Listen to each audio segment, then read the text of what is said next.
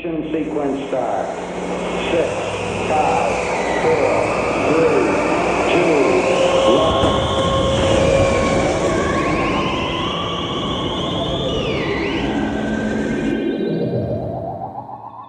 Olá, queridos e queridas ouvintes do Distorção.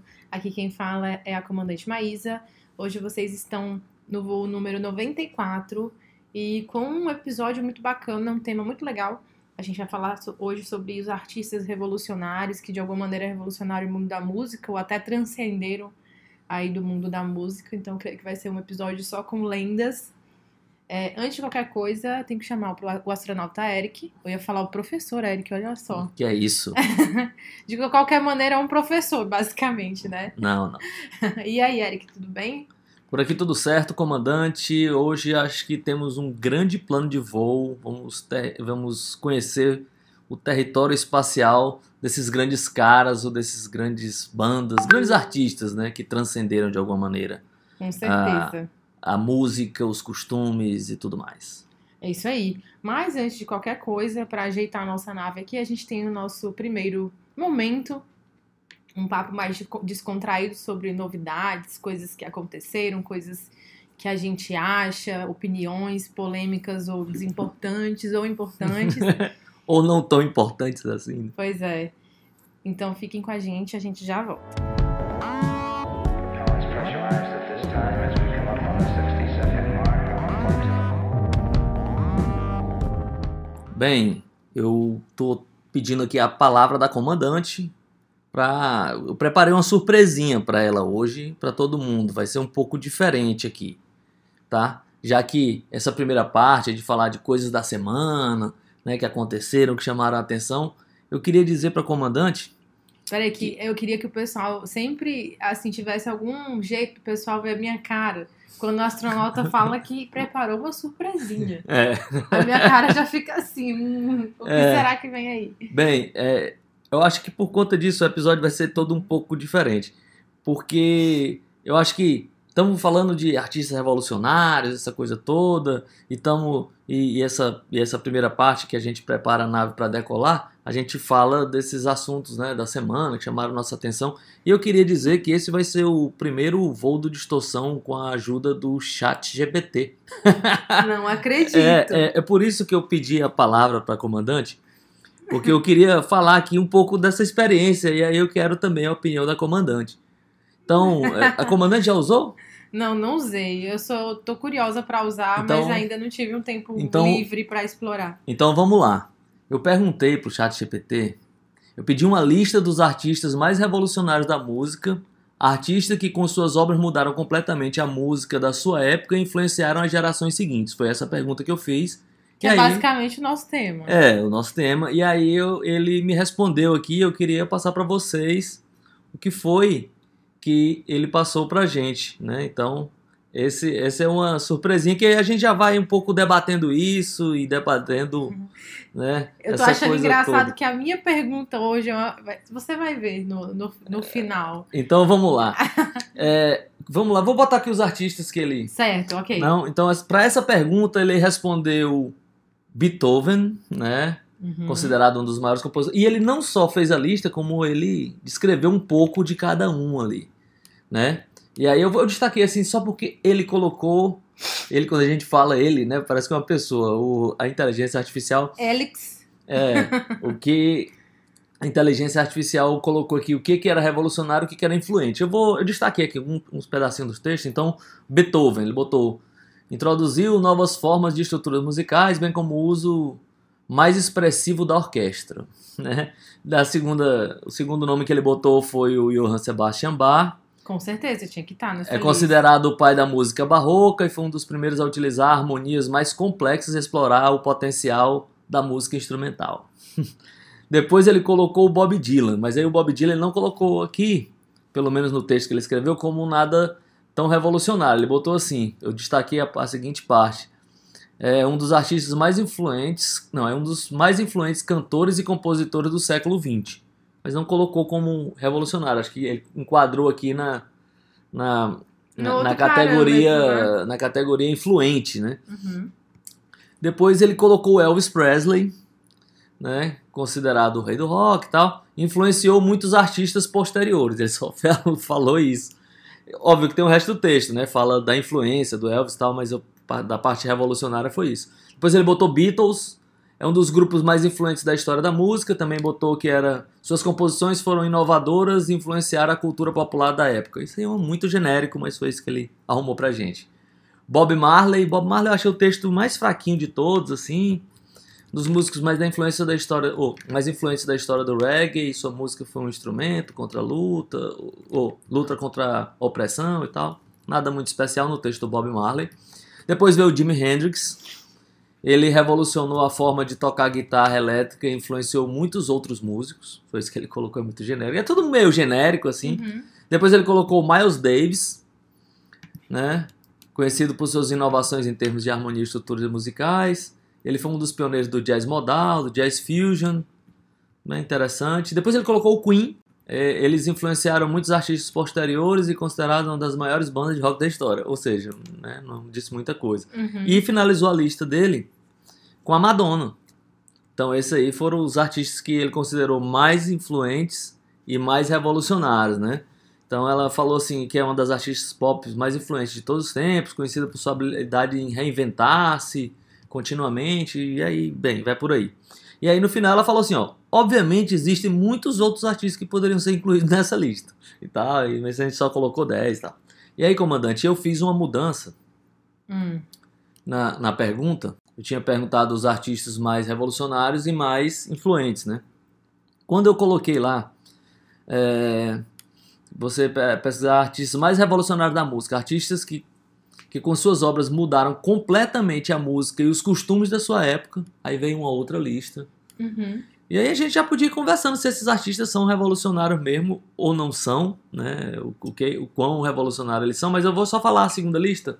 Eu vou ler só rapidamente, tá? Quando eu falei que eu tirei a palavra influência e botei mudança, revolução musical e nos costumes. Então ele botou Chuck Berry, Louis Armstrong, Beatles, Bob Dylan, Elvis Presley, Nina Simone, David Bowie, Public Enemy, Kraftwerk e Prince.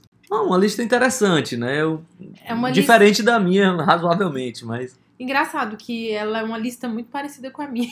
É? É. Ah, então o chat GPT. Qual das duas? As duas? É porque muitos aparecem nas duas, né? Mas. Ah, é, muitos aparecem nas duas, Na- mas eu acho que a segunda ficou mais parecida. É, porque talvez eu tenha tirado a coisa da influência, né? É, mas eu é, a minha lista ficou bem parecida mesmo, assim. Eu coloquei outras coisas também, mas é, ficou bastante parecido. Eu tava até meio, meio assustada aqui. É, né? É. Cara, eu. eu, eu, Tô eu com fui- medo. Será que eu tenho uma inteligência tão rasa e média como o chat GPT? Não, não, é porque eu tenho certeza que seus textos seriam bem melhores do que o do chat GPT. Ele, ele, o que, que ele faz aqui? É, A, a, a chance da lista ser parecida com a da gente é grande, porque o cara vai lá Em e pesquisa no banco de dados e vê lá quais são é. os artistas e tal. Eu acho, eu não repeti a mesma pergunta, mas eu acho que se eu repetisse, ele me daria outros artistas, ou pelo menos uma parte diferente. Eu, eu fiz uma ligeira mudança Uhum. né? E ele deu esses artistas aqui. Então, talvez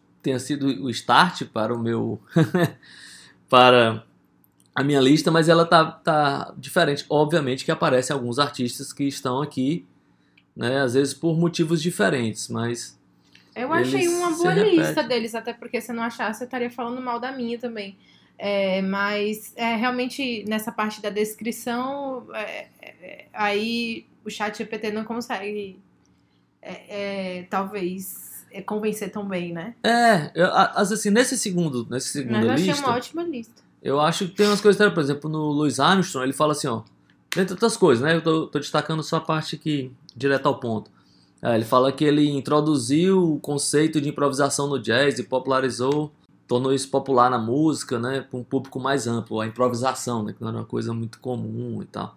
Então, tem, a- aqui e acolá ele tem belas sacadas, assim. Uhum. Então, esse foi uma- um exercício aqui de brincar um pouco com o tema do, do, do programa. Olha, astronauta, você está de parabéns. Ah, obrigado. Porque você comandante. fez. Um dia eu vou ser comandante também. É porque você fez uma ótima pesquisa, teve uma ótima ideia, enquanto eu só ia perguntar pra você o que você achou do Paul Diano ouvindo Morango do Nordeste aqui no Brasil. Adorei. Era isso que eu ia perguntar.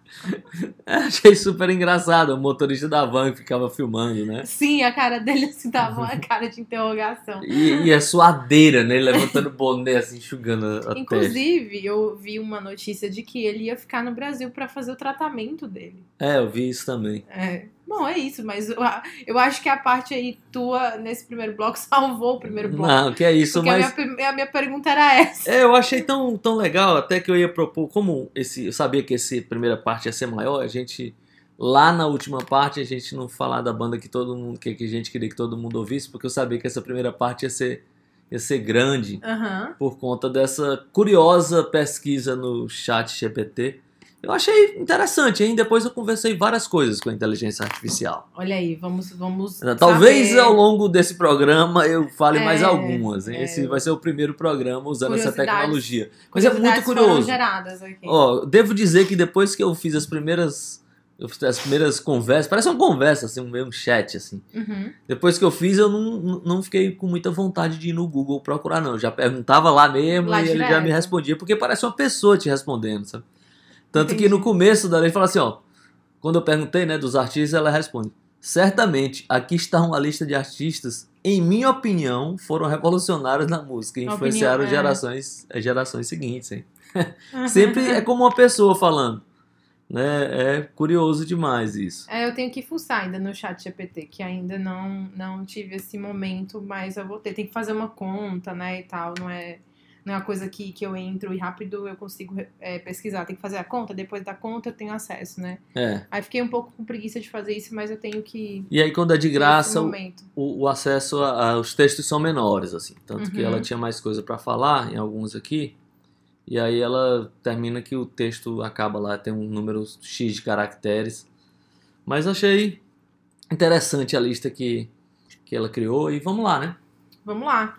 É, então, enquanto rolou esse papo todo sobre o chat GPT e a visita do Paul Diano aqui no Brasil, é, a gente conseguiu é, Deixar tudo pronto para arrumar essa astronave para decolar. Fiquem aí com a gente que vamos voar.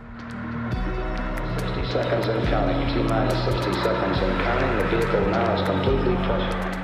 Voando bem alto, hoje com um episódio muito legal, um tema que vai com certeza inspirar quem tá falando e talvez quem esteja ouvindo, porque a gente vai falar sobre esses artistas grandiosos, é, espirituosos, alguns inteligentíssimos, outros arru- arruaceiros, talvez, outros que só querem realmente provocar o caos, mas com isso conseguem mudar é, costumes da época, é, uma sonoridade, conseguem imprimir a sua personalidade no momento e aquilo se reverbera, né, para momentos posteriores. E eu tinha proposto isso para o astronauta para a gente falar sobre artistas revolucionários. E aí, quando eu fui fazer a minha lista, eu fiquei pensando, poxa, muitos artistas são revolucionários no mundo da, no mundo da música, né? Porque a música ela é uma arte que, depois de um tempo, né, principalmente no século XX, ela fica muito livre. E aí, depois dos anos 70, a gente vê é, a, a forma da música como realmente livre, né? É, a gente tem as bandas de garagem, pessoas que nem sabiam tocar tão bem, mas mesmo assim faziam música e com isso conseguiam influenciar, conseguiam é, se tornar até populares. E aí eu acabei colocando na minha lista pelo menos tudo um pouco. Grandes artistas inteligentíssimos, outras bandas que talvez não fizeram tão sucesso assim, mas influenciaram. É, e eu acho que deu. Vai dar aqui para falar de muita gente, espero. E eu também tô muito curiosa para a lista do astronauta, para saber o que ele tem para falar. Na verdade, para eu acho que a gente já vai até acab- acabando falar de outros que a gente não escolheu, né?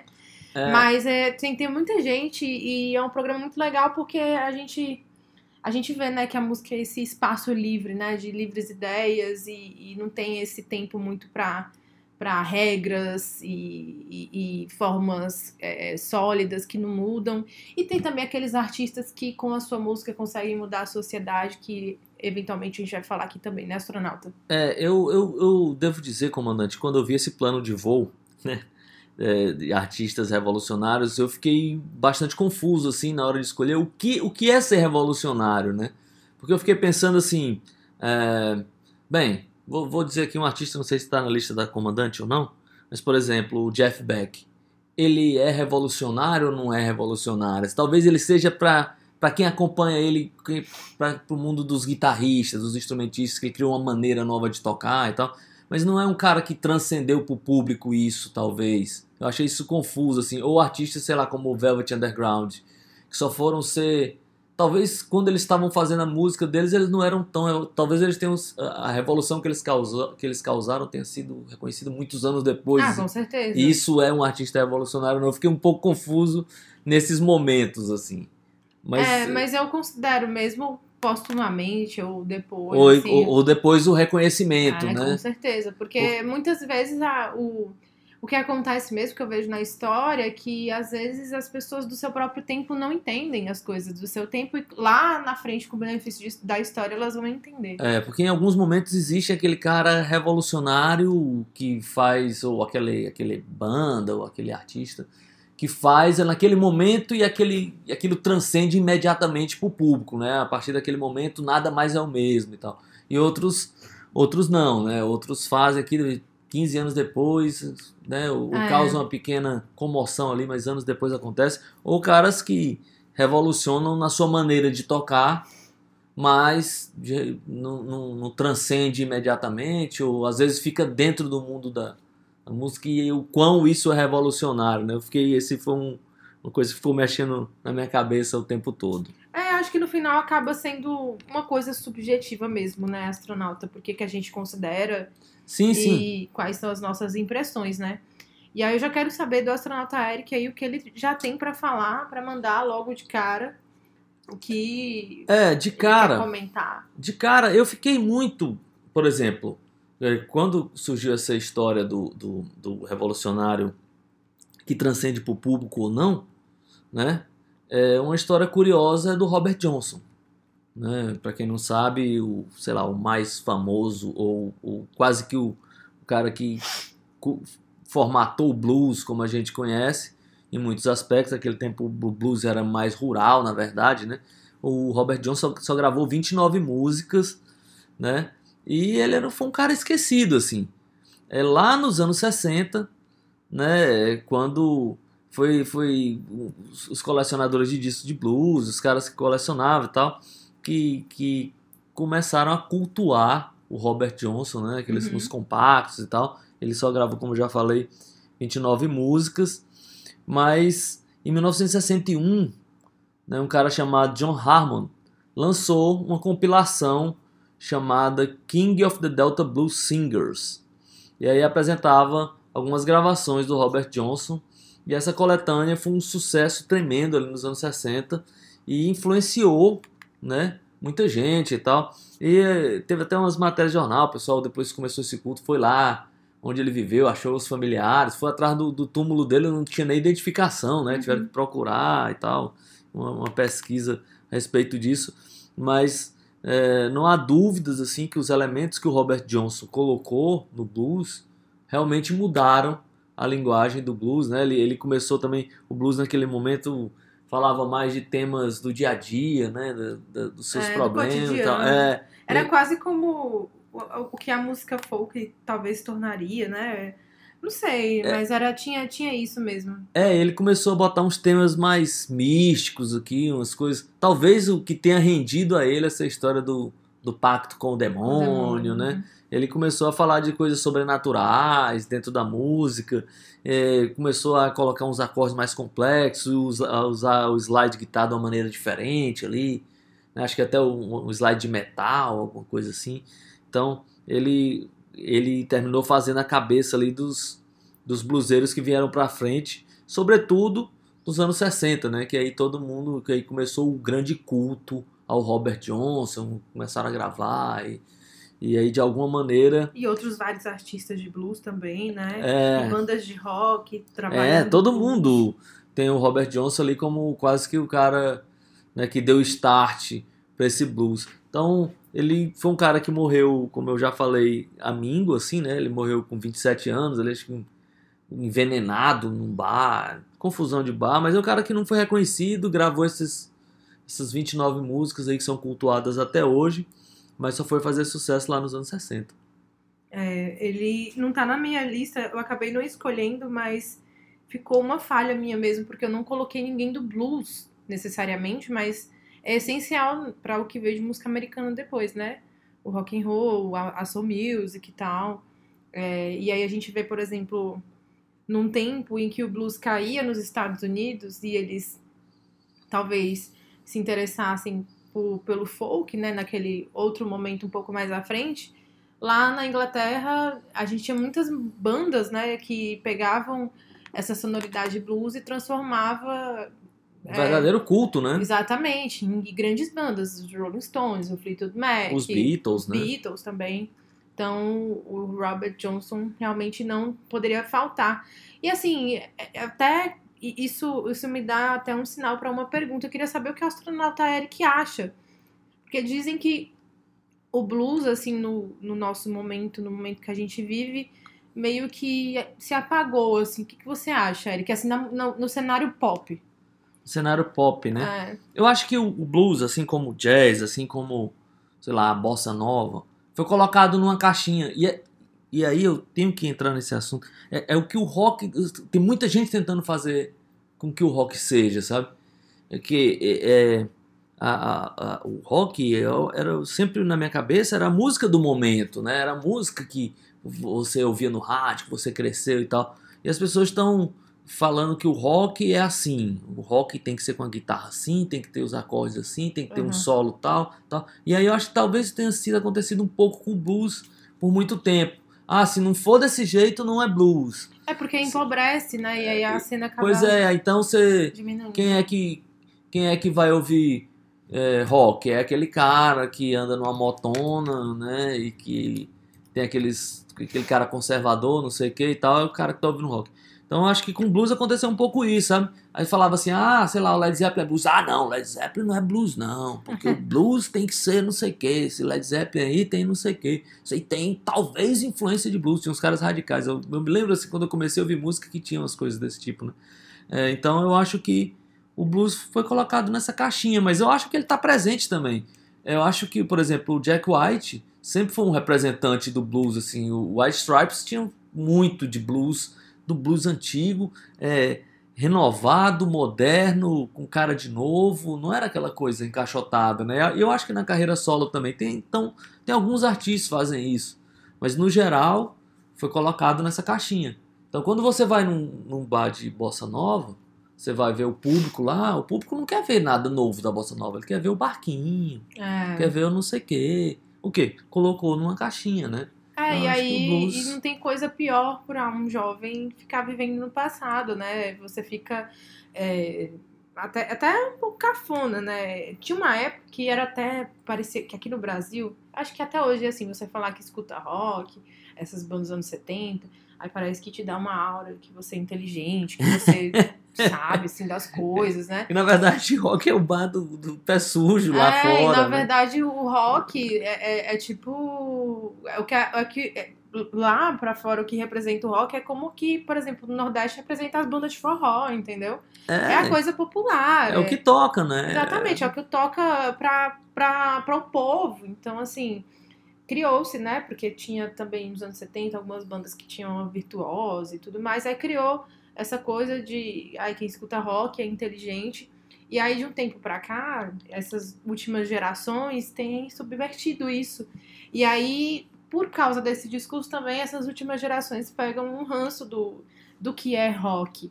Ai, rock, eu já vi muito adolescente falando que ai, eu odeio rock, rock é uma coisa assim passado, sabe? É, Não vem falar de rock assim perto de mim. E aí fica chato pra esse adolescente, fica chato também pro cara de 50 anos de meia idade que acha que rock é ficar ouvindo Creedence, e eu amo Creedence, por sinal, mas que é isso, entendeu? é, eu amo as bandas que esses caras ouvem, mas aí se você mas que ficar é só isso, é nisso. tipo ficar ouvindo Another Brick in the Wall e, e é isso, rock é isso, não pode ser outra coisa além disso, É, né? e como blues, assim, ah, só blues é o B.B. King, né? É, é, o Eric Clapton ali com o B.B. King. É, essa coisa aí. Bem, e é muito mais do que isso. Então, quando você encaixota, eu acho que o, o blues passou muito por isso, encaixotou tanto que virou essa coisinha lá. Que aí al- alguns artistas bebem na fonte lá, artista moderno, como o Jack White que eu tô falando, e conseguiram ali quebrar essas barreiras, ultrapassar e, e atualizar, né? E ninguém nem fica falando que ele de blues com Jack White, mas tá lá os elementos. Você parar é, pra ouvir, tá tudo lá. Tá tudo lá. É, bom, eu vou então emendar aqui para tentar ir um pouco junto da história do astronauta, do, do artista que o astronauta escolheu. E aí vou falar do Chuck Berry. Na verdade, vou falar de três.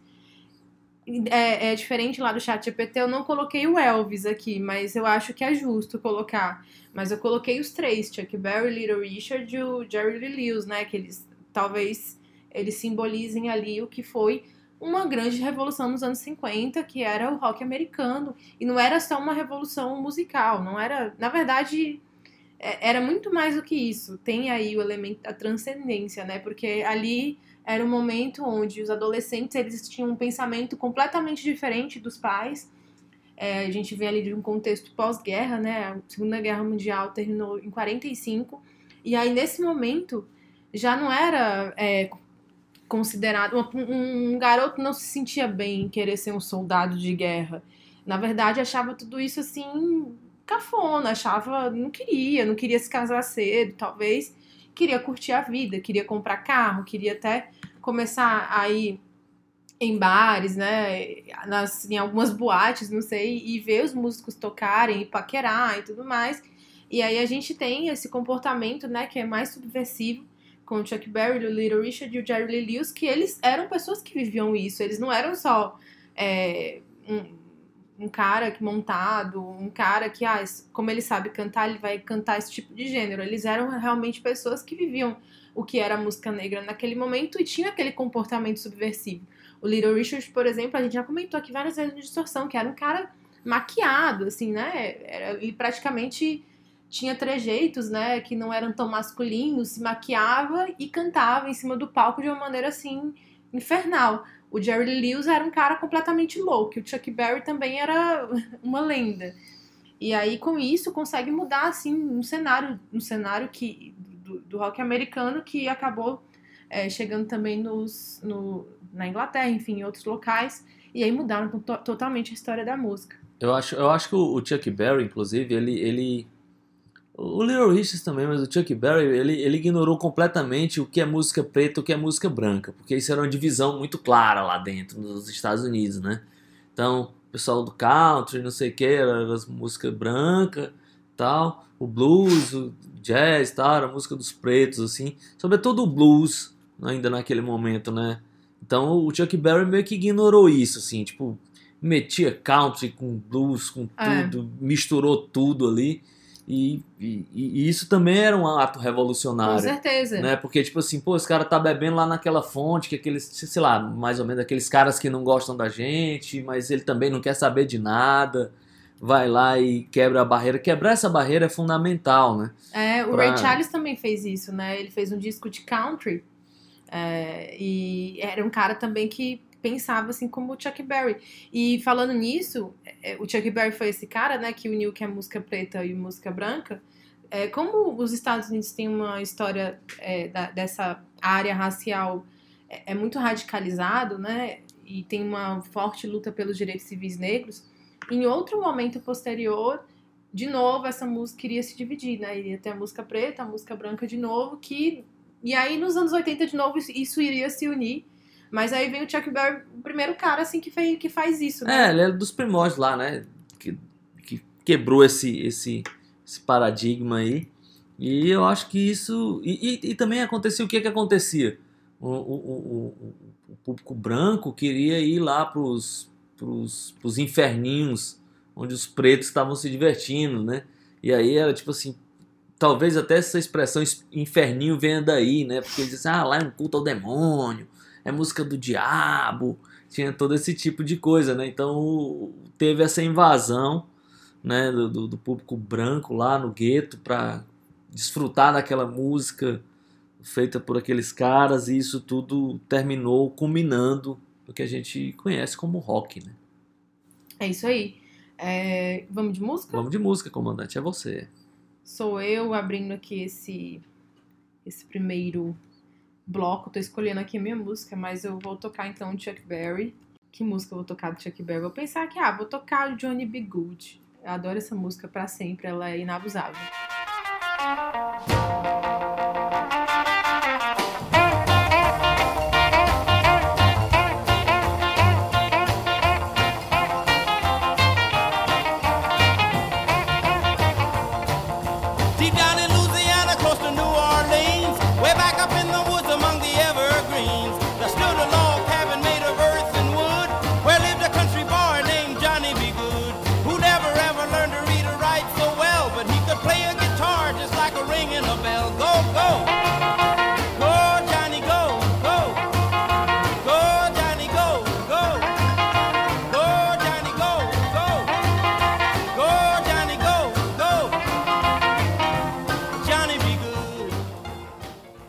Voltando aqui depois desse momento maravilhoso com Chuck Berry.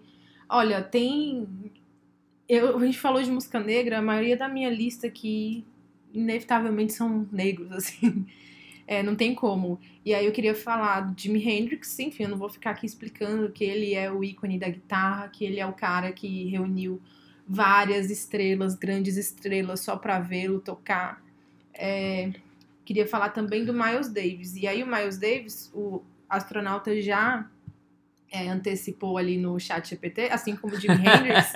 Mas o Miles Davis, ele teve realmente essa... Ele conseguiu revolucionar várias vezes é, não só a música jazz, mas o rock, né, um pouquinho mais à frente. Ele conseguiu reinven reinventar o jazz desde os anos 40, e aí o jazz ele tem uma história assim muito complicada de entender, porque tem aquele primeiro momento como música popular negra, depois ele se torna uma coisa meio é, intelectual demais, continua sendo uma coisa até muito intelectual. Só que aí o Miles Davis ele vem, é, quase, ele vem à frente de quase todos os movimentos jazzísticos, né? Ele com o bebop, ele é o cara à frente do bebop e o cool jazz também. E mais à frente, quando ele une o rock com o jazz, que é o electric jazz e o jazz rock, rock fusion, né? E a gente tem os grandes discos ali dos anos 70, né? Do, do Miles Davis. E é um cara que morreu, se você for ver, cedo, porque ele morreu com 65 anos e conseguiu fazer tudo que ele fez. É, ele liderou gravações consideradas assim deflagradoras para quase todos os movimentos do jazz assim, dos anos do, do, do século XX. E também é, teve um momento dos anos 60 que ele se recusou a aderir ao free jazz, né?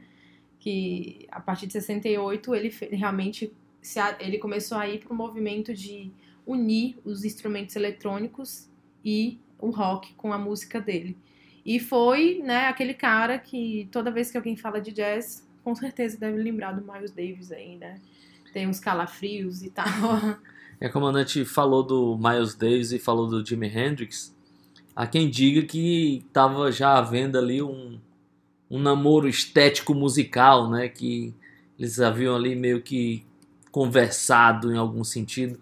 O Miles Davis ficou muito impressionado quando viu o Hendrix, né? O Hendrix, é, ele, ele meio que reinventou a guitarra em muitos aspectos, a maneira de tocar ele também é, teve tipo meio que inaugurou muitos recursos, tipo alguns pedais, eram meio feitos para o Jimi Hendrix, né? Então ele, ele era incendiário nesse aspecto também. Fora das né, as apresentações do Hendrix eram bombásticas assim. Ele também era esse cara que quebrava esses padrões. É, e talvez tenha realmente um namoro aí com as estéticas, né? Porque eles usam muito essa referência elétrica, né? Tem o, Miles Davis elétrico e o Jimi Hendrix tem em várias obras, né? Tem Electric Lady, tem essa coisa, né, do, do elétrico, do... E são duas figuras históricas que realmente são ídolos. É, para mim, eu considero, considero o Hendrix, assim, é difícil colocar, ai, o maior, o primeiro, mas se for, assim, perguntado para mim, olha, tem que escolher a maior influência na, na guitarra, eu acho que eu escolheria ele.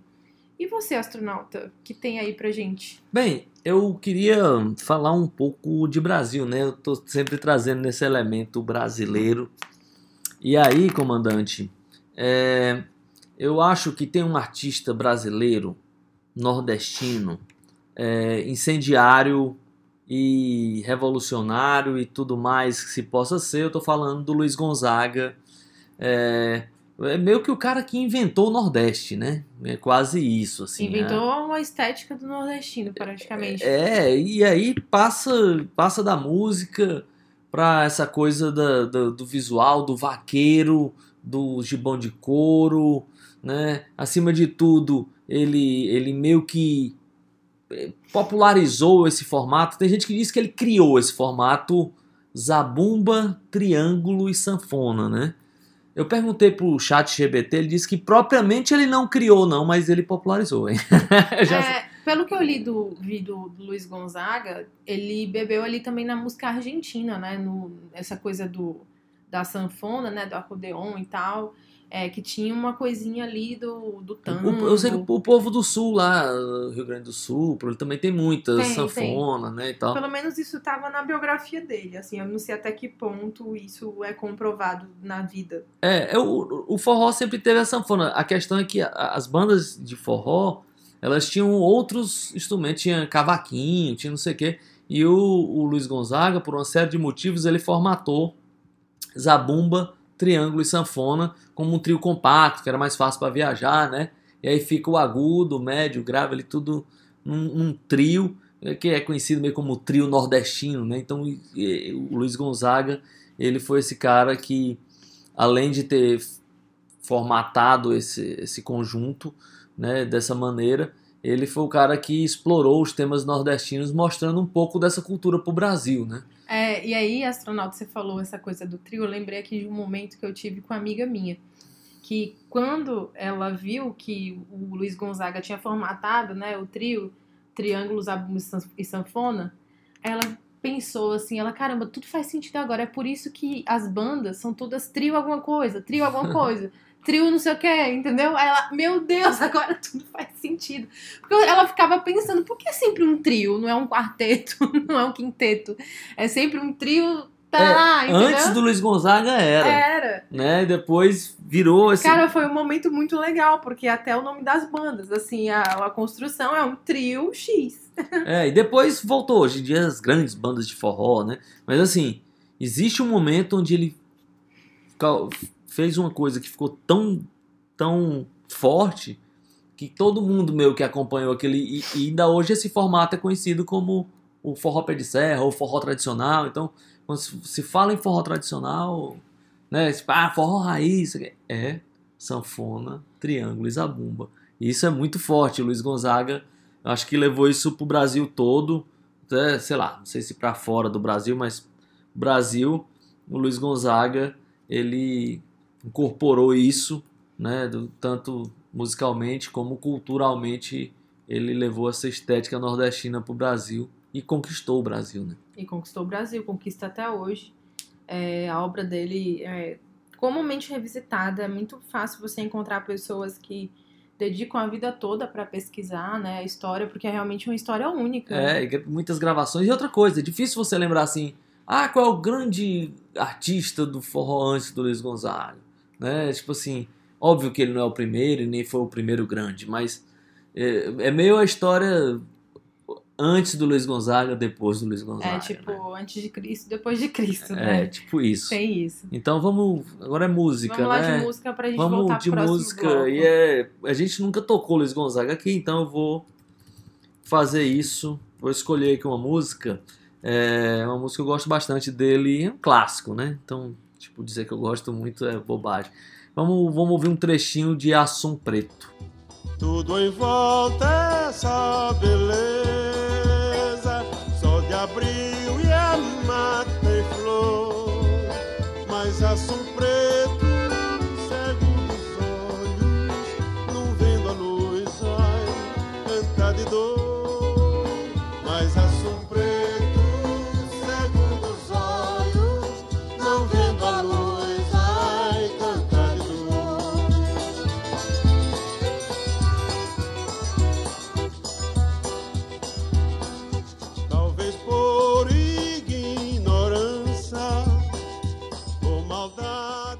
Seguindo viagem agora, depois desse momento gonzaguiano, eu queria fazer uma conexão rápida aqui, até com existe esse mito, né, essa brincadeira, é, que- que, o- os Beatles tocaram Luiz Gonzaga, já viu essa história? Já, já comandante? ouvi. Mas é, ela é só um, realmente uma brincadeira. É, mas eu, eu, eu coloquei os Beatles na lista aqui, e aí eu queria só fazer uma, uma, uma coisa, uma, uma observação rápida que eu acho interessante a respeito dos Beatles, é, sobretudo na primeiríssima fase, que quando eles estouraram, que a gente, por exemplo, a gente já falou aqui do Chuck Berry, Little Richard, eh, do Elvis, dessa turma, e assim, eu acho que ao contrário deles, os Beatles, além de serem mais novos, eles pareciam mais adolescentes quando eles começaram, é, o que eles, que eles caus- causaram assim, mais assombro é porque eles compunham, eles tocavam eles gravavam. E muitas vezes eles até carregavam seus próprios instrumentos, entendeu? Porque É. boa parte desses artistas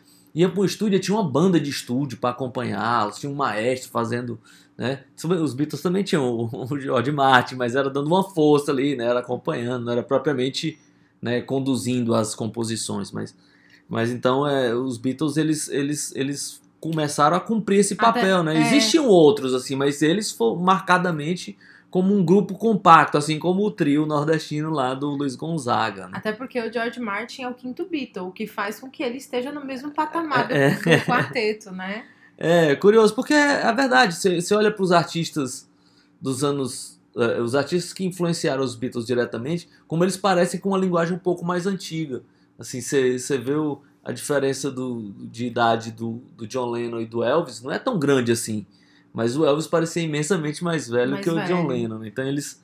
Esse, às vezes se fala muito da revolução dos Beatles, ah, o Sgt. Peppers e tal, mas eu acho que a primeira revolução deles é essa, lá no comecinho, que eram os garotos que tocavam no show, né, compunham as músicas, cantavam, gravavam, faziam tudo assim. Né? Eles não, não, não tinham uma, né, uma banda de apoio, os músicos eh, experientes para gravar com eles e tal. Por exemplo, até os próprios Beach Boys lá nos Estados Unidos, eles tinham uma banda, né, lá no comecinho, mas quando eles iam para estúdio tinha uma banda para tocar com eles assim de apoio e tal. Os Beatles não, né? Então esse, esse aí também era uma coisa que já abriu o olho, assim, todo mundo, opa, esses caras já, eles já fazem é tudo. Vamos, vamos, vamos nos atualizar aqui. Então, ali no comecinho dos anos 60, os Beatles chegaram com o pé na porta. Com certeza, não tem nem o que dizer, até porque eu acho que os Beatles, eles são uma, a personificação do quarteto de rock, né? É. É, tipo baixo, guitarra, bateria e vocalista. É, como a gente pensa o rock básico, a gente tem ali aquele primeiro começo dos Beatles. E ali tem tudo. Porque ali tem a música country, ali tem é, tudo de. é, parece que eles juntaram tudo que tinha de música americana, tudo que tinha ali também da música britânica, juntaram tudo numa coisa só. E aquela primeira fase é muito enérgica, é muito é, aquele grito mesmo de, um, de, uma, de uma geração, sabe? E eu acho que. Acho não, a gente vê que isso é estudado até hoje, né? Nenhuma banda foi como os Beatles, nenhuma banda conseguiu ser tão icônica como os Beatles, assim, ao ponto de transcender mesmo, assim. A pessoa, quando pensa em Beatles, pensa em, em música, mas pensa muito além disso, né? Pensa como. É, como eu falo, né? Pensa como uma ideia. É, isso que transcende, né? É, os os, Beatles caras, são uma os ideia. caras influenciaram o Bob Dylan, né? Então, É. E o Bob Dylan também, que apesar de eu não ser a maior fã do Bob Dylan, eu, eu gosto do Bob Dylan, só que eu não, nunca é, tive esse. destrinchei muito a carreira dele, mas ele também é um cara que. Ah, é importantíssimo, assim. Importantíssimo Mas pra a gente tem a ideia de como os Beatles eram importantes porque ele resolveu eletrificar o som, né? Exatamente. E Bob Dylan, ele tem. Eu vou falar aqui mais do mesmo, mas tem essa importância muito grande nas letras, né? A questão da é, lírica é, e como ele aproximou a literatura com a música, e aí com, com isso também conseguiu aproximar públicos e. e, é, se, se colocar dentro de um movimento ali nos anos 60 e conseguiu se reinventar até hoje também. É um cara que tem 80 anos, ou mais de 80 anos, não sei. Ainda lança uns baita discos, E assim, ainda muito elogiados exatamente, é, o, povo, e- o povo fica de queixo caído, né? Difícil. É. E o Bob Dylan tinha uma, umas, é, algumas coisas místicas em relação aos shows dele, né? Dizem. Eu nunca fui a um show dele, mas que ali nos anos 60, né? As pessoas iam ao show dele e ele sempre fazia um show diferente, assim. Os shows nunca eram iguais. E durante né, é, o show, a plateia sempre tentava entender é, o que ele estava falando. Então era um momento ali de, é, é, de reflexão, né? Eu acho. E, e tinha até uma história bem engraçada, né? Que às vezes os caras levavam as namoradas e aí eles ficavam explicando para as namoradas assim: olha, o Bob Dylan tá falando isso por causa disso. E eu acho que a menina devia ficar, porra, que assunto chato, né? Que tédio, né? que tédio. Mas tinha isso, né? Então rolava, né, essa aproximação do Bob Dylan com outras áreas, né? E ao mesmo tempo um cantor do seu, um cantor do seu tempo também. É, ele, essa coisa do ao vivo, assim, é só uma curiosidade. Eu conheço quem já foi show do Bob Dylan. E assim, ele toca as versões muito, às vezes muito diferentes das originais tal. Eu tenho um amigo que foi no show do Bob Dylan e ele foi com o pai. E aí diz que nesse dia o Bob Dylan tava assim, inspiradíssimo em fazer versões muito diferentes. né? Aí não foi legal. Cara, e ele disse que o pai dele, quando acabou o show, o pai dele fez, pô, eu queria ouvir, sei lá, era um clássico, tipo Blow in the Wind. Blowing coisa the assim. Wind. É, é, O filho dele, não, pai, ele tocou, foi a quinta música, mas era tão diferente que o pai dele nem reconheceu, assim. Muito bom, é, mas eu acho que isso deveria acontecer mesmo. É, e aí, vai, falei do Bob Dylan por causa dos Beatles, mas deixa eu pegar aqui a palavra, que astronauta, continuando com a palavra, que eu queria falar. Sei lá, tem tanta gente pra falar, mas eu queria falar e vou mudar completamente. É, eu acho que a gente vai ter que ter uma parte 2 em algum momento. Não, vai ter, lá. mas eu queria falar pelo menos de alguns. Eu queria Vamos lá. falar do Joy Division. Ah, É, porque o Joy Division, eu considero. O Joy Division é uma banda que. Bom, uma banda de. de é, é tempo curtíssimo. São dois discos, porque o vocalista morre. E aí os remanescentes criam a nova banda. o segundo disco já é póstumo, né? já Tão- é póstumo, é. Então, com o Ian Curtis vivo, só tem o primeiro disco. É, e aí, os remanescentes formam o, o New Order.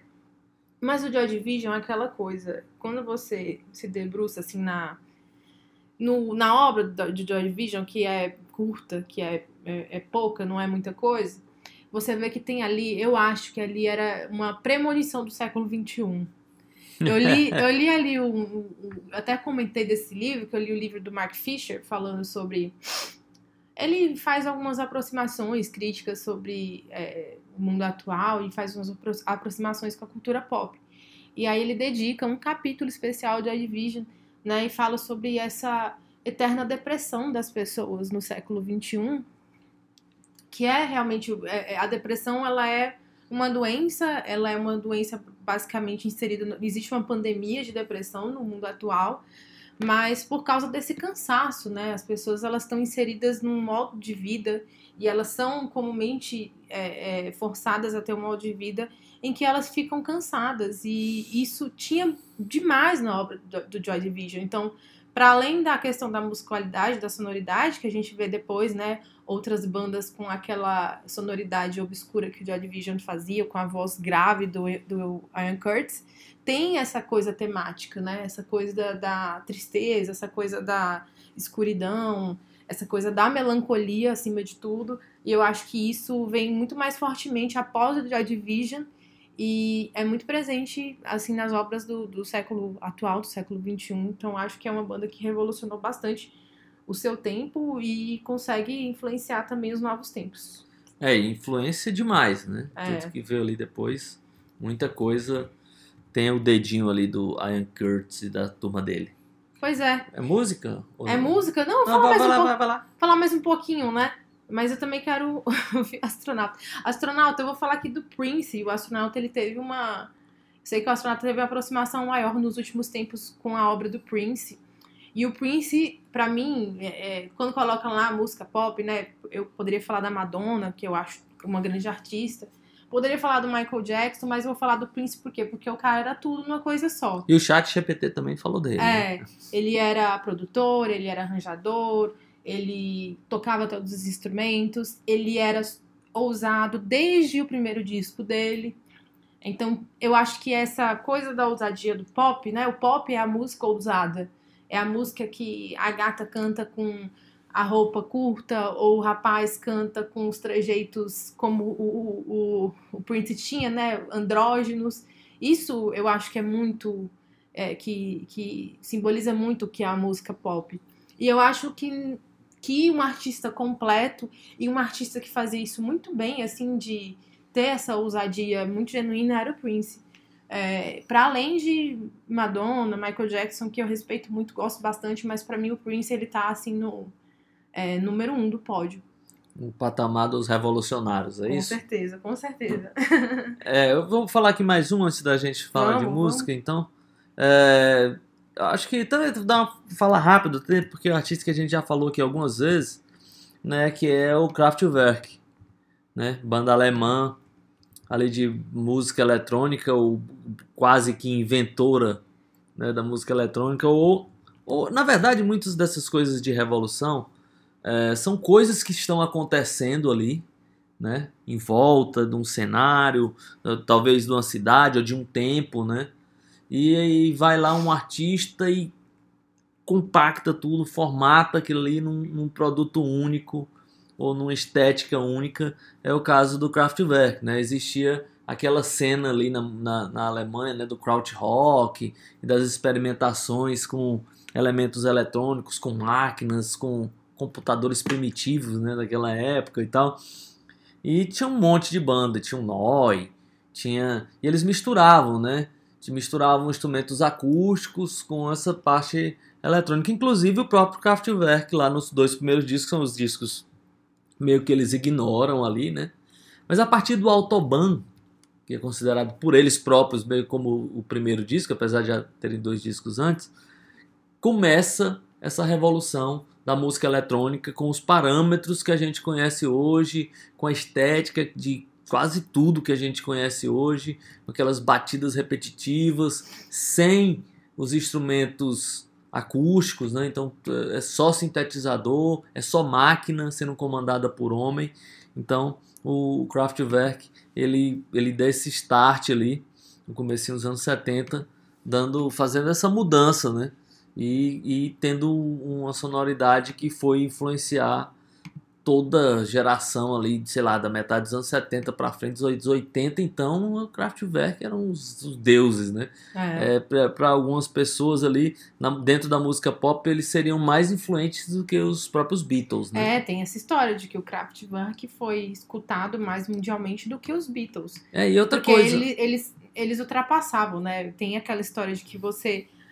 Que a pessoa aqui nos anos 90, dentro de um cabaré no interior, sei lá, do Piauí, e entrava nesse cabaré e tinha lá um carinha tocando uma versão da música do Kraftwerk. Ou né? aquela batidinha do, Ou aquela do- batidinha do que eles inventavam, que é. foi inspirada naquela do Kraftwerk.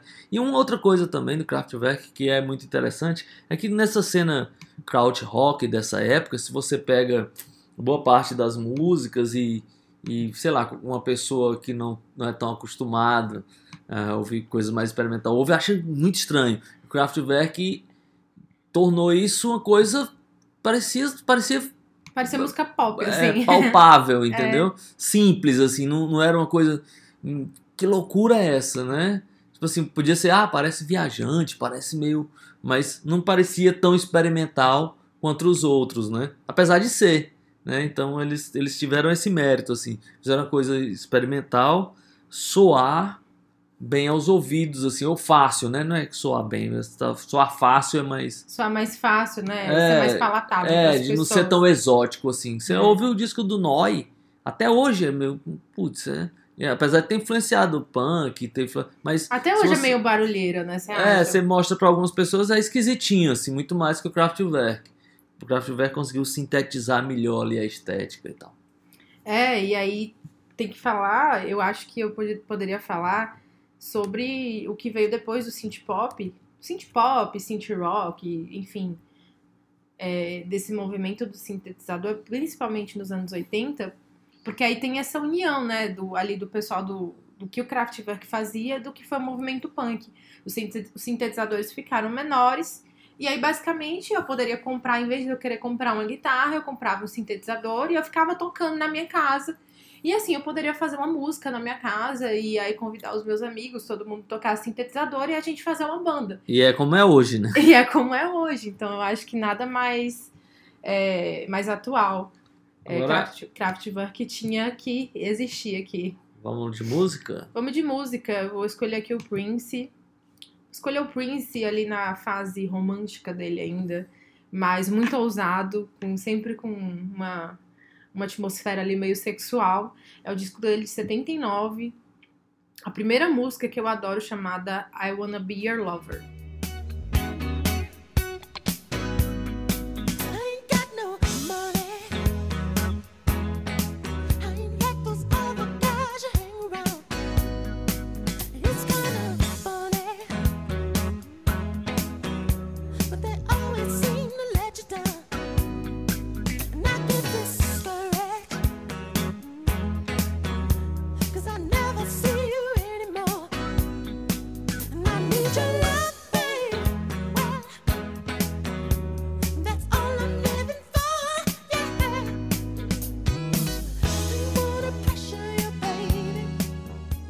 Voltando aqui depois do Prince, queria falar de duas mulheres.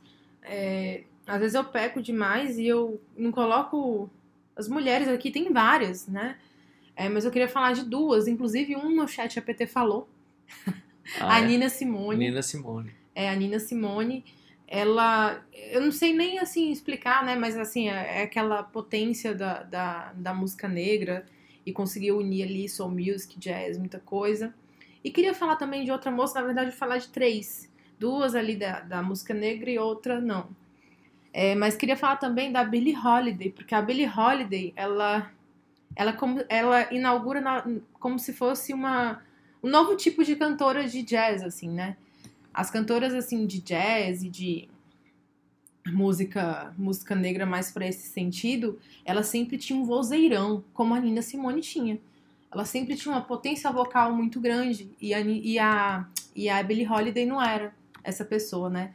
Na verdade, a voz dela é muito melancólica, até às vezes um pouco arrastada. E a história dela também é muito curiosa, porque ela comentava ainda em vida que é, ela era muito branca para tocar em banda de pessoas negras, que ela sofria esse preconceito, porque a pele dela era um pouco mais branca do que a deles, e ela era muito negra para tocar em, em banda de pessoas brancas. Então ela tem uma história muito no meio disso, né? Ela ficava sempre nessa, nessa brecha. E ela inaugura esse momento assim de uma de uma cantora de jazz que não tem esse, essa, potência vocal assim muito grande de gritos e tudo mais, né? E a Billie Holiday também teve uma história, ela teve uma história triste assim no final da vida dela. Ela foi internada no hospital é, e por, por, por conta de, de abuso de drogas e aí por conta da morte dela até os Estados Unidos resol- resolveu rever a, a lei de é, antidrogas e tal, porque considerava a pessoa que usava a droga como um- uma louca, um lunático, e a partir de- daí, né, dessa morte da Billie Holiday, dentro do hospital, presa, ela começaram a pensar, né, de outra maneira isso, né, começaram a pensar que, na, na verdade, a pessoa viciada, ela tem uma doença a ser tratada de outra maneira e ela não pode ser uma prisioneira. Então, ela marca, né, como essa voz, assim, da melancolia de uma mulher que ficava entre ali uma coisa e outra, e na verdade ela era muito genuína, assim, na verdade ela não se comparava com nenhuma outra. E aí vou falar sobre uma garota que eu adoro. Poderia falar sobre várias, mas eu escolhi ela, que é a Tina Weymouth, que é a baixista do Talking Heads. A Tina Weymouth, ela... Primeiro que ela foi uma das primeiras baixistas mulheres, assim, que eu ouvi. Eu era ainda criança, eu acho, meio... Eu tava ali entre criança e adolescente e vi a Tina Weymouth tocando, eu fiquei muito é, animada, achei demais, porque ela é uma- era uma menininha magrinha, assim, sabe? E ao mesmo tempo ela tinha muita energia. E depois de muito tempo, né, ouvindo Talk Heads, eu descobri que a Tina Weymouth, ela inaugurou um novo jeito de tocar baixo, que era mais sincopado, e ela era meio a alma da banda.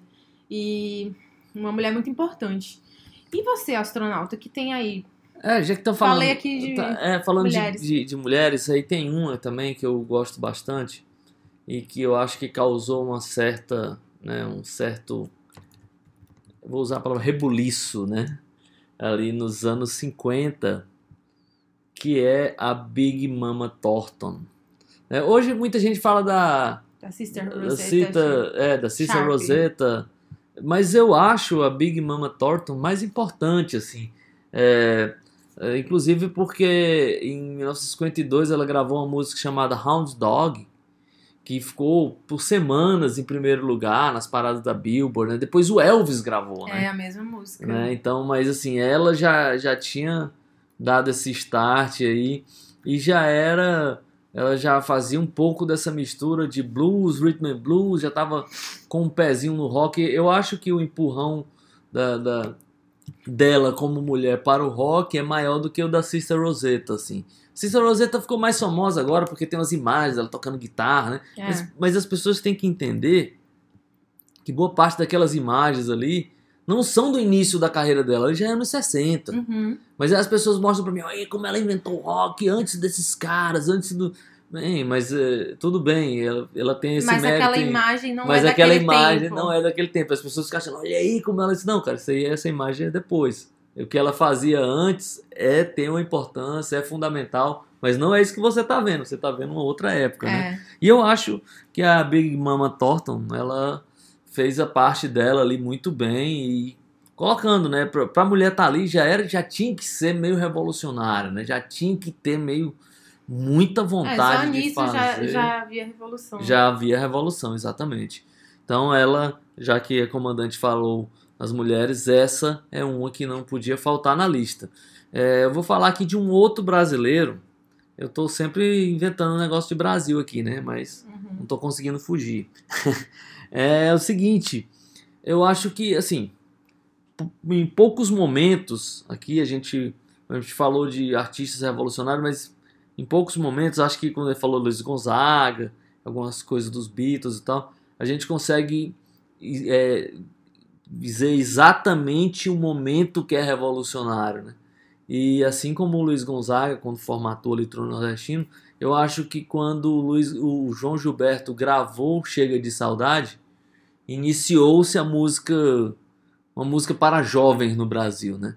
Porque antes, do- antes disso, a, música até tem uma tem uma, uma declaração, acho que do, do eu acho não, do Nelson Mota, ele falou que ele não, até, sei lá, até os 16 anos de idade, ele achava música um saco, nunca deu bola pra música, não se interessou, porque era aquela, aqueles cantores do rádio, né? Aquele, tipo, parecia coisa dos, de velho, dos pais. Quando ele ouviu Chega de Saudade, foi a primeira vez que ele pensou, cara, é pra mim, Uhum. isso é pra mim. Isso né? é legal. É, isso é pra jovem, isso simboliza ah, a praia que eu vou, as meninas que passam, a festa que eu quero ir. Essa música, ela é que causa né, essa sensação de, de juventude, além de tudo que ela causou em outros aspectos, né, do, do- próprio estilo do João Gilberto tocar violão, no- nos, nos acordes também pouco usuais, é, de, de não cantar com a voz impostada, né, ele cantava com a voz mais intimista, com aquele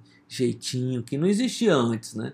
Ou é você era aquele vocalistazão, assim, né? Aquela vozeirão do rádio, aquele cara que canta impostado, ou você tava fora. O João Gilberto foi esse cara que aqui no Brasil trouxe essa linguagem e, é- e é um cara que, bem, se ele tivesse feito só Chega de Saudade, ele já tinha mudado muito, né? Mas ele ainda fez vários discos. E eu acho que eu já até falei em um outro programa aqui, é, qualquer coisa que você, qualquer documentário que você vê de, de MPB, de artistas do Brasil, sobretudo os artistas que vieram ali é, depois um pouco da, da bossa nova, né, pessoal da Tropical e tal, eles, eles descrevem a primeira vez que eles ouviram no rádio Chega de Saudade. O Gilberto Gil fala, ah, eu tava não sei onde, o Caetano fala, ah, eu tava fazendo não sei o que, quando tocou no rádio eu fiquei louco, que música é essa? Então vários artistas falam, eles conseguem lembrar, tipo, 50 anos depois, qual foi a vez que eles ouviram a primeira vez Chega de Sau- de Saudade. Então isso, isso é um estrago, no bom sentido, muito grande dentro da, da, da música, né? Com certeza. É, o João Gilberto, pra mim, se tem um músico revolucionário do Brasil, é ele, assim. É, e é uma coisa muito. O que ele faz, ao mesmo tempo, é, é muito. Não não é violento porque ele, a música dele tem aquele jeitinho, mas é violento porque muda muito, né? E aí depois dele eu poderia só falar do Jorge Ben, assim, dele ter Vamos um lá. jeito novo. Não, mas não vou falar, não. Eu só vou citar, porque Ah, ele já tá. tá. caminhando pro fim. Eu quero falar aqui. De- ir agora de novo pra Inglaterra pra falar sobre o punk, mas só pra falar que, que lá a gente tem né, o Sex Pistols, o The Clash como bandas revolucionárias, mas antes deles o punk americano, os Ramones que foram, chegaram lá e mostraram isso para os ingleses e a gente já falou diversas vezes isso aqui no, no, no programa, nos programas, que os Ramones não, não, não faziam sucesso à época que eles existiam, né? E hoje é uma, uma banda que você entra, você anda aqui no centro de Teresina, na lojinha de 20 reais e tem uma camiseta dos Ramones vendendo. É, esse também, é- essa- esses são os artistas também que você consegue identificar exatamente o ponto de virada, né? É, e aí eu não preciso falar nem a música, né? Porque É. a música rápida que vai influenciar o hardcore depois, a É, porque música. o que eu acho fundamental é que antes dos Ramones existiam ali umas coisas muito parecidas com punk, mas todas ainda tinham um pouco de pé no blues. Nossa, anos nós- 70, É, né? o- o- os Ramones, quando eles lançaram lá em 76 o primeiro disco, eles, eles propõe uma ruptura mesmo. Você ouve Judas a Punk e não tem nada de blues ali, não tem nada daquela linguagem das bandas de pub rock, até da Inglaterra, Dr. Feelgood. Essas, essas bandas, é, elas, elas tinham muitos elementos ali do punk, Elas inclusive eles pegaram ondas assim, assim, do, é. do punk, mas eles, eles tinham um pé no, no, no blues, por exemplo, e os Ramones não. Os Ramones vinham com uma linguagem realmente diferente naquele momento, exótica, né? É, você vê naquele documentário, tem uma, tem uma fotógrafa, eu acho, que disse que foi assistir o show dos Ramones, e ela disse que não entendi, que foi 20 minutos de uma loucura, É, e os caras jogaram os instrumentos no chão, depois eles voltaram, tocaram mais 5 minutos e foi e acabou. E aquilo foi, tipo, chocante, né? Então você vê que eles realmente... É é um, um- um dos momentos da música você consegue identificar exatamente o ponto de virada, assim como É. Saudade. Eles são um ponto divergente, os Ramones, eles são diferentes. É, E aí queria falar, aí vou mudar, mas, né, ficar um pouquinho próximo, eu vou falar do Black Sabbath, que com o primeiro disco inventa basicamente o heavy metal. É, a comandante ela tá sendo precisa demais, né? É exatamente outra dessas bandas, assim, outro desses que não tem momentos, né? como, né? Tipo, o Led Zeppelin é muito mais famoso, né? Vendeu muito mais e tal. O Black Mas- Sabbath também, durante a existência, não era uma banda de muito sucesso, É, assim. não é, teve ali, né? Alguns pontos, assim, mas o, Led Zeppelin é muito mais sucesso. Mas, assim, o, o Black Sabbath conseguiu juntar os elementos que foi dar no heavy metal, né? É, a- é a banda é a banda mais influente de, de todo um estilo, como o próprio Regis Tadeu diz, né? Eles foram a banda mais influente do estilo sem ser daquele estilo, né? Eles, É. eles não são uma banda de metal É, clássico, né? É uma banda de, de rock, assim. Mas todos os elementos do heavy metal estavam ali na música do Black Sabbath. Eles foram, os- foram os primeiros a unir aquilo tudo. né? É engraçado que é e ainda mais pra além do heavy metal, porque você escuta o primeiro disco, Black Sabbath, tem umas músicas que são mais lentas, aí você fica pensando, pô, daqui tem um do metal, sabe? É, não, tá tudo ali, Tá né? tudo Tudo, ali. que tem metal tá, Tá lá, lá. né? Sem os caras, pô, aquilo, é genial demais. É. E aí, eu só pra eu finalizar, porque eu, com certeza vou ter parte 2, parte 3, 4, eu queria falar da cena de hip hop. É, Ó, o chat GPT botou aqui o Botou. Public Enemy, hein? É, Public Enemy. É, a gente tem várias bandas importantes. Olha, eu, eu acho, por exemplo, o Beast Boys uma banda importantíssima. É, e aí, mas eu queria comentar sobre um momento do hip hop que eu gosto muito, assim, que eu tenho profunda admiração, que é ali no final dos anos dos anos 80 e até ali 94, 95, porque eu acho que nesse momento o hip hop ele se conecta com outros elementos.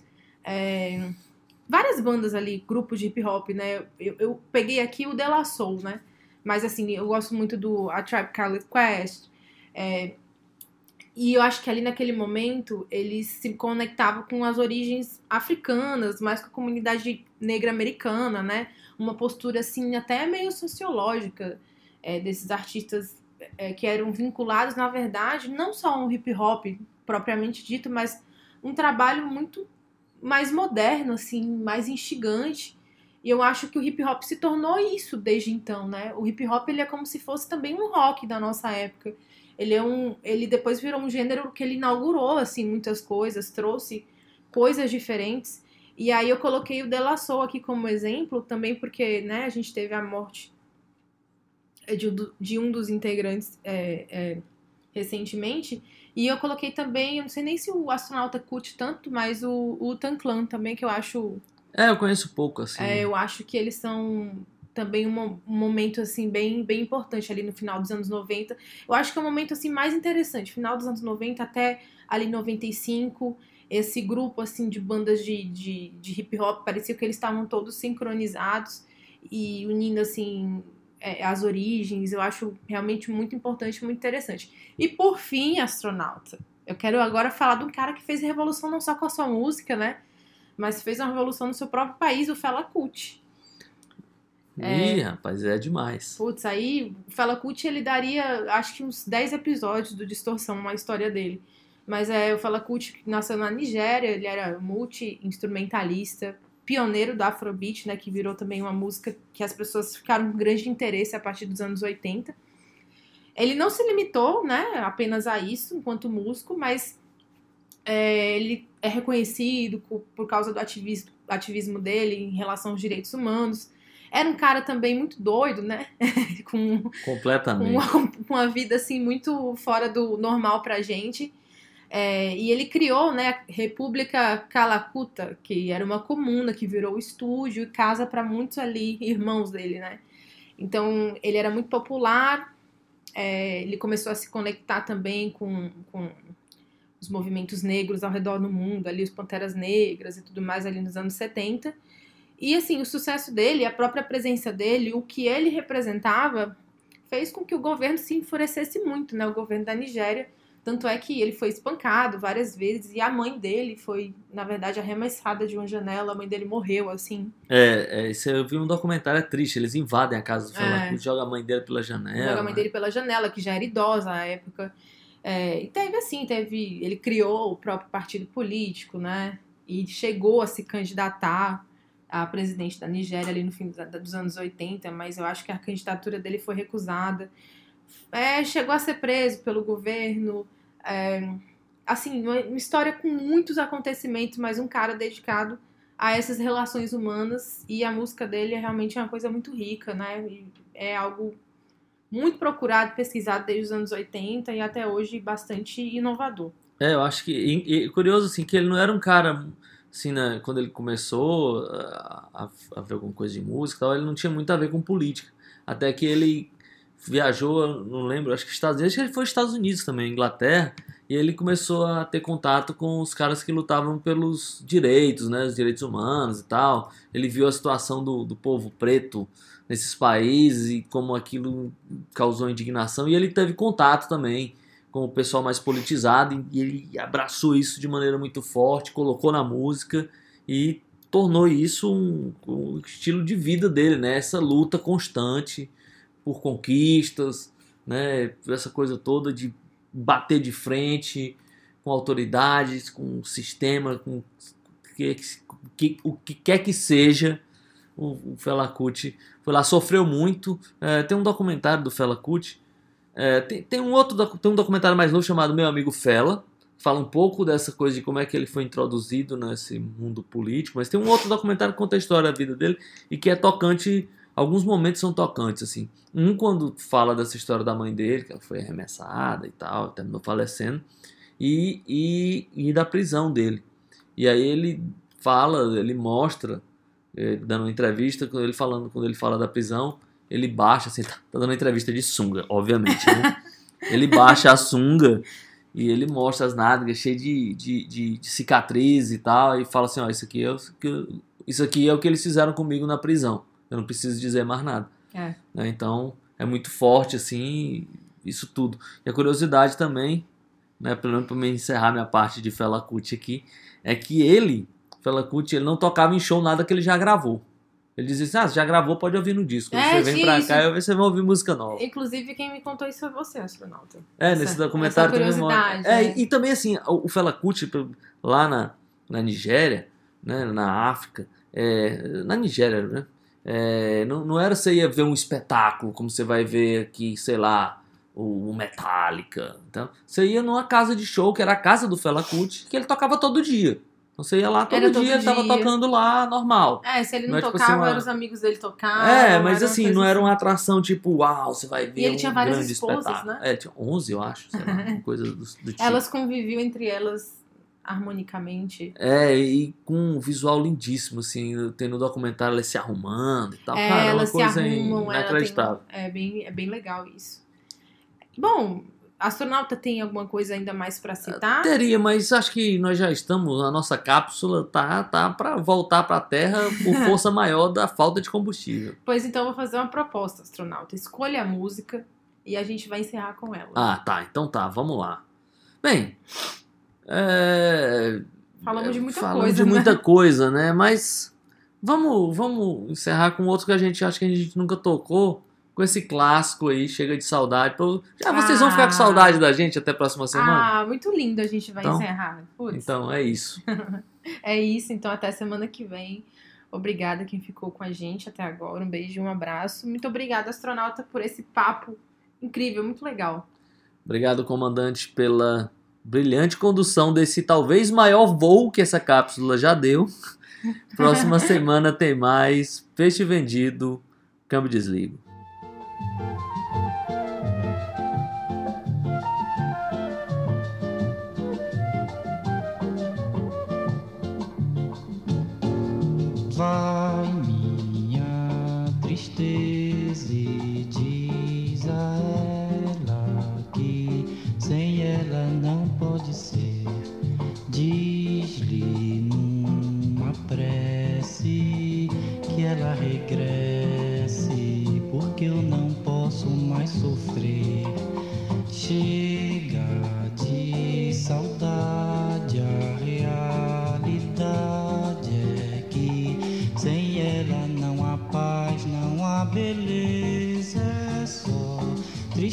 a melancolia que não sai de mim, não sai de mim, não sai.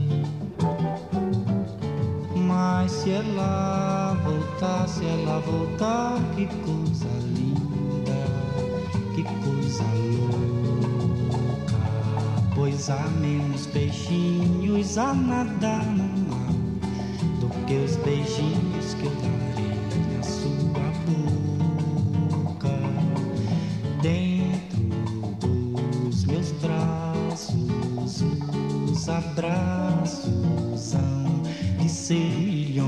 abraços apertado assim, colado assim, calado assim, abraços e beijinhos e carinhos sem ter fim. Que é pra acabar com esse negócio de viver longe de mim. Não quero mais esse negócio de você viver assim. Vamos deixar desse